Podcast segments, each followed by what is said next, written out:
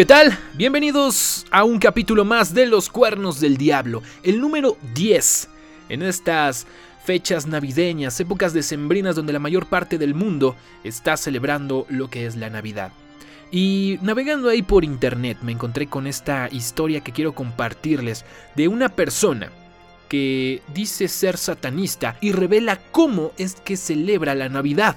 Se me hizo bastante interesante este texto, así que quiero compartirlo con todos ustedes en el podcast. Y los créditos son a Pato Lakes, que publicó este texto en elciudadano.com. Voy a dar lectura al texto así tal cual está publicado en el portal, así que vamos a comenzar. John Wade, de 46 años, es parte de la iglesia del satanismo racional y le confesó al medio inglés Daily Star cómo él y sus compañeros creyentes practican su fe y lo que hace en esta época del año, o sea, la Navidad. La iglesia del satanismo racional se basa en el Reino Unido, pero tiene miembros en todo el mundo, y John no cree que haya nada malo en que celebre la Navidad como satanista. No hay nada cristiano en la Navidad, dijo. En la Biblia dice específicamente que no se permite llevar árboles a tu casa. Toda la Navidad es una fiesta pagana. La Navidad se programó para coincidir con los Saturnales y el solsticio de invierno. Los árboles de Navidad son paganos. De hecho, matar y cocinar el pavo proviene de un ritual de sacrificio. John y otros miembros de su iglesia se reúnen regularmente, pero él dice que si las personas esperan sacrificios de sangre y pentáculos, se sentirán bastante decepcionados. Relató que no hay dos iglesias satanistas iguales. En su capilla local hay contadores y médicos de cabecera, así como hippies y brujas. Dice que hay personas que participan en el lado ritual de las cosas. Usan túnicas y hechizos para cantar y pentáculos de dibujo para invocar demonios.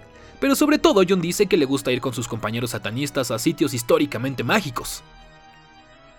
John era dueño de su propio negocio durante años cuando decidió que la carrera corporativa no era para él. En cambio, se vendió y se interesó. En cambio, se vendió y se interesó. En cambio, se vendió y se interesó en la Biblia satánica de Anton Sandor LaVey el padre del satanismo moderno. Él dice que es un ateo, pero que el libro le abrió los ojos a la importancia de disfrutar su vida y comprometerse con el lado filosófico del satanismo.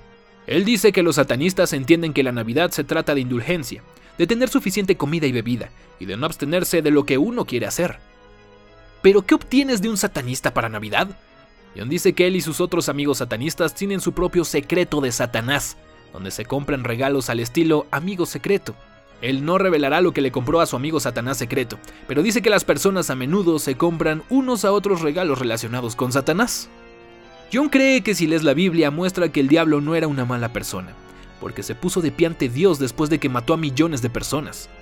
John admite que su familia no siempre entiende sus creencias, pero dice que su esposa ya pensaba que era raro antes de convertirse en satanista. Dice que su padre bromea diciendo que lo consultaron con Belcebú cada vez que habla con él. John explica que su fe se basa tanto en ir en bicicleta y tomar largos baños, como en encender velas negras y adorar al diablo.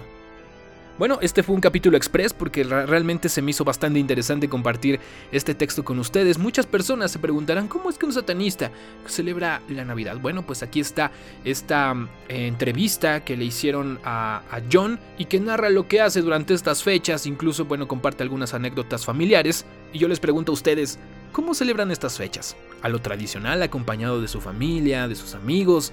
¿O realizan algún ritual satánico?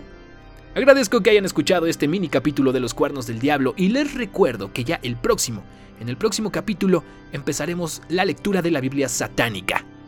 Así que estén pendientes, no se lo pierdan, yo por el momento me despido y nos escuchamos en el próximo capítulo de Los cuernos del diablo.